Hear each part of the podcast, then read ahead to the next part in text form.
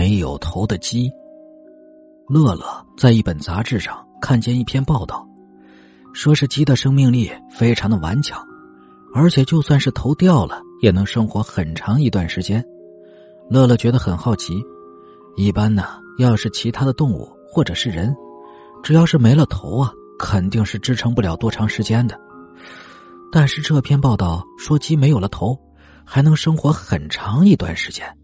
并且最后还有可能是被饿死的，他很想知道这篇报道有多少的真实性。毕竟啊，现在作为的专家说出来的话呀，连三岁小孩都骗不了了。乐乐准备自己做个实验，看看鸡没有头还真的能活很长时间吗？乐乐的家里没有鸡，他也没有钱买。他呀，每天上下学的时候，总是细心的巡查着四周，看看有没有目标。要是没有钱买呀，那自己就去偷一只吧。终于有一个卖废品的老人那里，乐乐看见了一只老母鸡。这只鸡看上去很老了，这样的鸡还能生出鸡蛋来吗？为什么卖废品的老人不杀掉，给自己炖一点汤来喝呢？他以前看见老人吃饭呢，就只是一些简单的馒头加一点咸菜。这只老母鸡对老人来说呀，应该有特别的意义。所以他一直都愿意自己只吃一些简单的食物，也要留着这只老母鸡的。乐乐有些心软了，要是这只老母鸡死了，这个老人就是一个人了，他该多可怜呢。不过他想到，老人应该能找到其他的动物来代替。再说了，这只老母鸡看上去已经很老了，应该也活不了多长时间了。想到这里，他藏在附近。等待着机会捉住那只老母鸡，机会总算是来了。老人应该是出去捡破烂了，他将老母鸡拴在门外。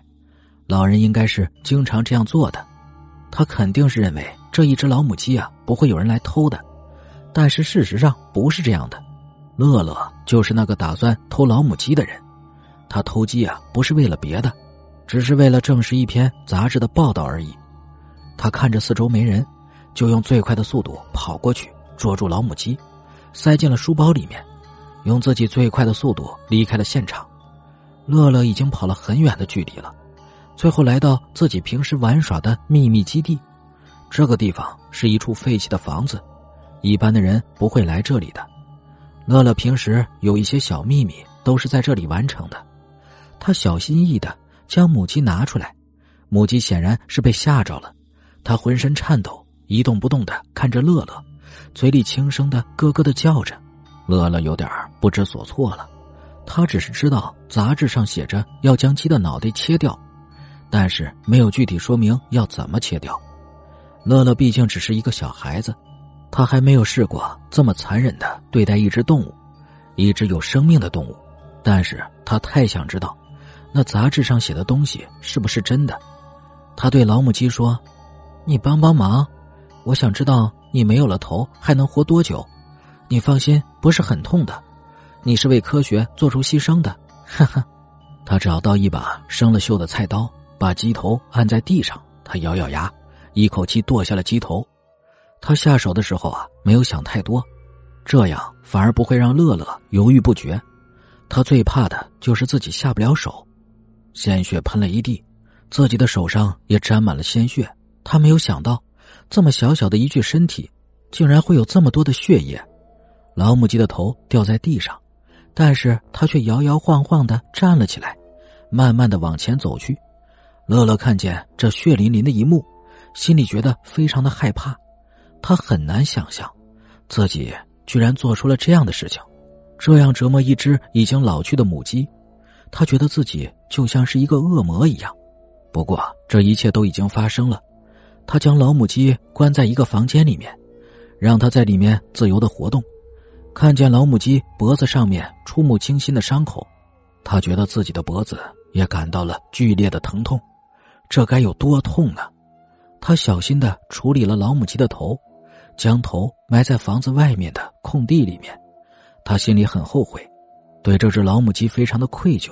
他希望这只老母鸡以后啊能投胎做一个人。就不会被人任意的宰割了。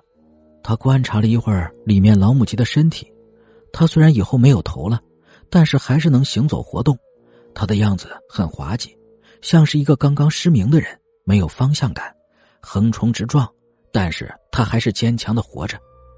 他一直待到很晚，母鸡的身体一直没有停歇，一直在走动。不知道是不是因为疼痛的原因，他能看见母鸡的身体在轻轻的颤抖着。